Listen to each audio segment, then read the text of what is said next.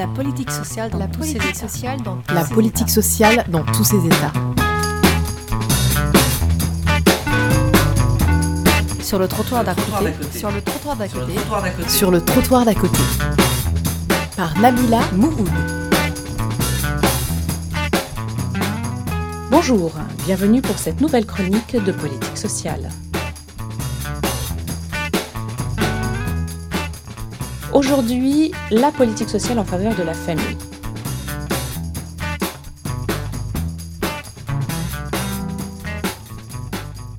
L'institution familiale a connu, au cours des deux derniers siècles, des bouleversements majeurs. La structure traditionnelle de la famille s'est modifiée au fil des décennies et depuis le début des années 70, la fragilité des unions a conduit à la montée des familles monoparentales et à l'augmentation du nombre de familles recomposées.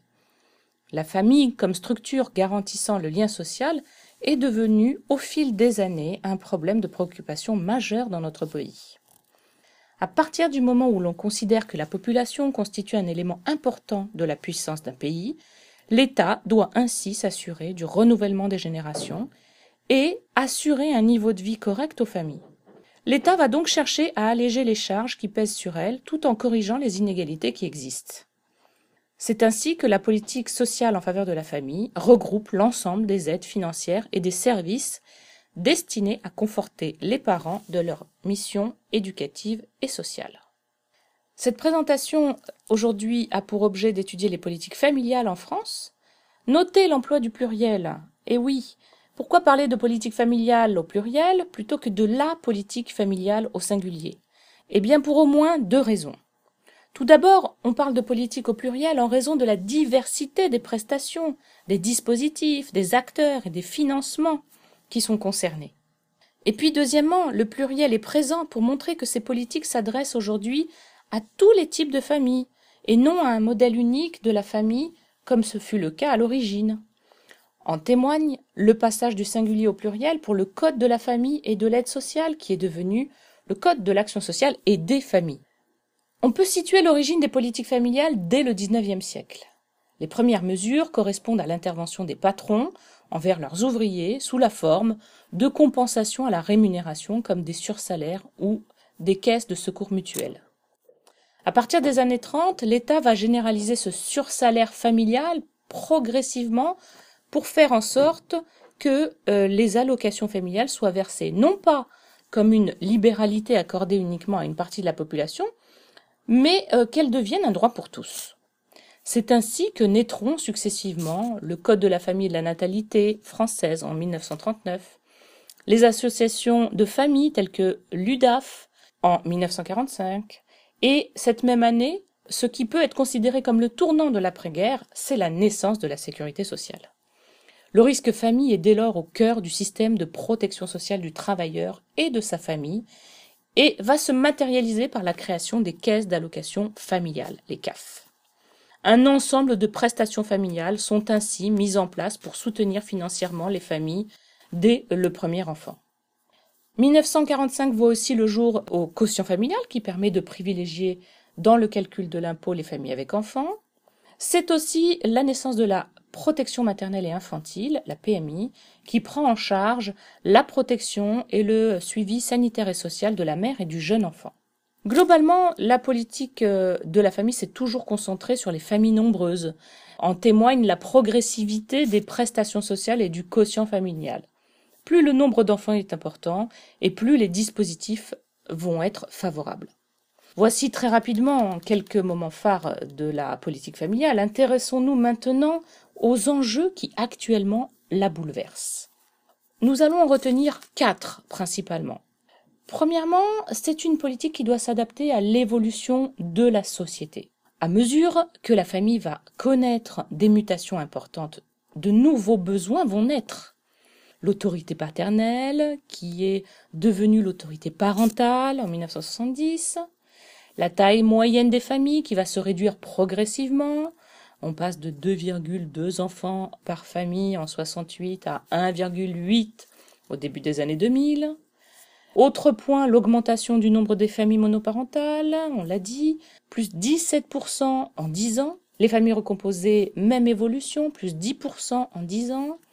Et puis un questionnement euh, plus actuel, plus contemporain autour de la question de la famille homoparentale. En témoigne euh, la loi euh, du 17 mai 2013 qui a ouvert le mariage aux couples de personnes de même sexe. Et puis l'essor important du nombre de naissances hors mariage, au point que l'on peut citer le sociologue Julien Damon qui écrit très justement Le mariage auparavant permettait l'enfant, le mariage faisait famille, Désormais, c'est l'enfant qui fait famille. En d'autres termes, les comportements familiaux se sont profondément modifiés. Contraception, union libre, le Pax, le divorce par consentement mutuel, etc. Euh, les formes de couple désormais ne sont plus définies par leur pérennité. De plus, un grand nombre de jeunes restent plus longtemps qu'autrefois à la charge des familles. Celles-ci sont partagées entre l'aide qu'elles doivent apporter à leurs enfants et le soutien aux parents en perte d'autonomie. Cette génération des 50-60 ans se trouve donc confrontée à une double solidarité. C'est ainsi qu'avec l'allongement de l'espérance de vie, le modèle familial à quatre générations a progressivement remplacé le modèle à trois générations. Deuxième enjeu, concilier la vie familiale et la vie professionnelle. En d'autres termes, comment permettre aux parents et plus particulièrement aux femmes de concilier leur vie familiale et leur vie professionnelle? Pour cela, différentes prestations ont été créées hein, pour favoriser cette euh, conciliation. Le congé parental d'éducation, l'allocation parentale d'éducation, l'allocation pour jeunes enfants, l'allocation de garde d'enfants à domicile et en 2004, la prestation d'accueil du jeune enfant, la page, qui regroupe un certain nombre de ces prestations que nous venons de citer. Il s'agit à la fois de faciliter l'accueil des enfants et de contribuer au développement des emplois de service. La politique de la famille vise ainsi à garantir le libre choix des familles. Sauf quelques exceptions, le monde de l'entreprise n'a pas vraiment pris en compte cette conciliation vie familiale-vie professionnelle. C'est donc sur l'accueil du jeune enfant que des efforts manifestes ont été réalisés et doivent encore être réalisés. Malgré la diversité des modes de garde, qu'ils soient collectifs, à savoir les crèches collectives, d'entreprise, les haltes garderies ou jardins d'enfants, ou les structures multi-accueil, ou les modes de garde auprès d'assistantes maternelles ou les modes de garde à domicile, près de 30% des parents n'ont pas accès aux modes de garde désirés et 40% des enfants de moins de 3 ans non scolarisés sont gardés principalement par leur mère. Différentes mesures se sont succédées pour personnaliser les modes d'accueil, pour favoriser les choix familiaux, pour arrêter ou reprendre une activité professionnelle ou encore pour renforcer l'autorité parentale. Le sociologue Julien Damon évalue à 64% les enfants de 0 à 3 ans qui sont couverts par la politique de la petite enfance. Il manque aujourd'hui entre 400 000 et 500 000 places qui doivent être ouvertes. Cela nécessite des efforts considérables en termes de moyens humains, mais aussi de construction de places, de péréquation pour une réduction des inégalités de territoire, puis coordonner les dispositifs publics, privés ou mixtes. C'est pourquoi nombreux sont ceux qui souhaitent la création d'un service public de la petite enfance, voire même un service public opposable, qui relèverait évidemment de l'État et non des collectivités territoriales. Troisième enjeu, le soutien à la parentalité. La famille est un objet d'attention particulière, car c'est le lieu de la socialisation des enfants, lieu d'éducation et premier acteur de prévention. Le concept de parentalité a été créé pour mieux distinguer ce qui relève du conjugal de ce qui relève du parental. Il s'agit dès lors de mieux entourer, conforter les parents en difficulté sans se substituer à eux, de reconnaître et de respecter leur place de parents, de faire appel à leurs compétences. Cet accompagnement des parents passe notamment par l'action sociale des CAF, et des collectivités locales.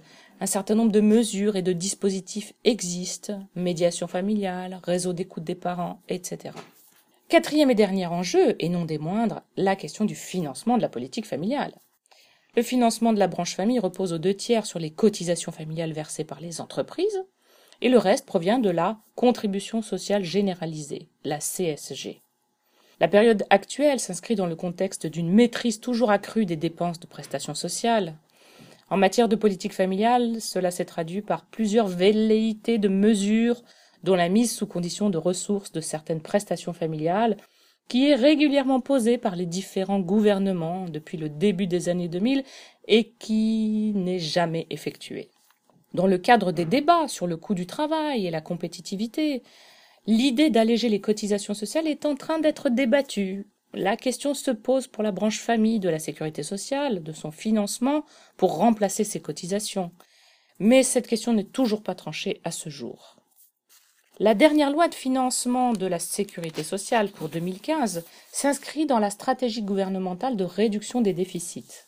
Le gouvernement cherche aussi à se réorienter vers l'emploi des femmes avec la réforme du congé parental, qui associe les deux parents. C'est aussi soutenir les familles les plus vulnérables dans une logique de justice sociale par la diminution des aides à la garde des enfants pour les ménages les plus aisés.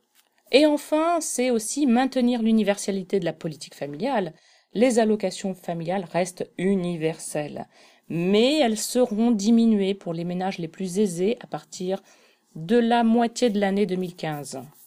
Voilà en quelques mots les grandes orientations de la politique familiale qui reste considérée comme un véritable instrument au service du lien social. Elle tente de suivre les évolutions de la famille. Les derniers débats sur la famille montrent bien que les valeurs fondatrices de l'identité, du statut et du rôle de chacun en son sein sont plus que jamais des thèmes qui mobilisent l'ensemble des citoyens.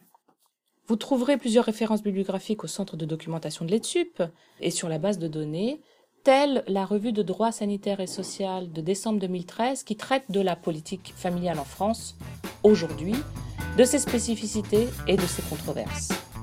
À bientôt pour une nouvelle chronique de politique sociale.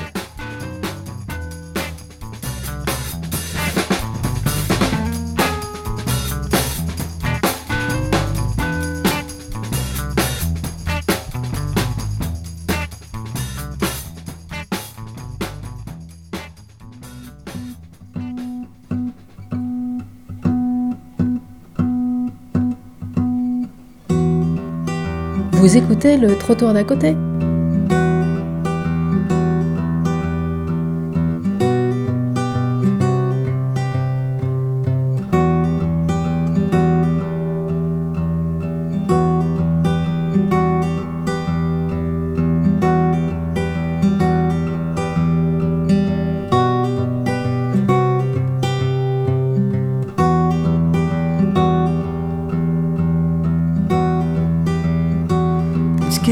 Darker when I'm still swimming. It hits me again.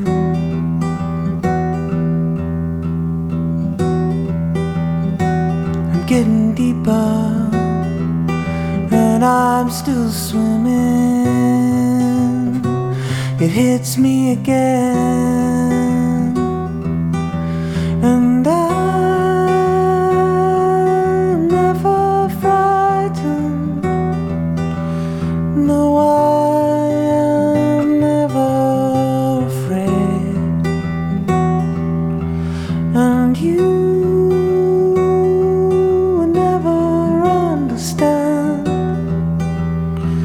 The lengths I go to light your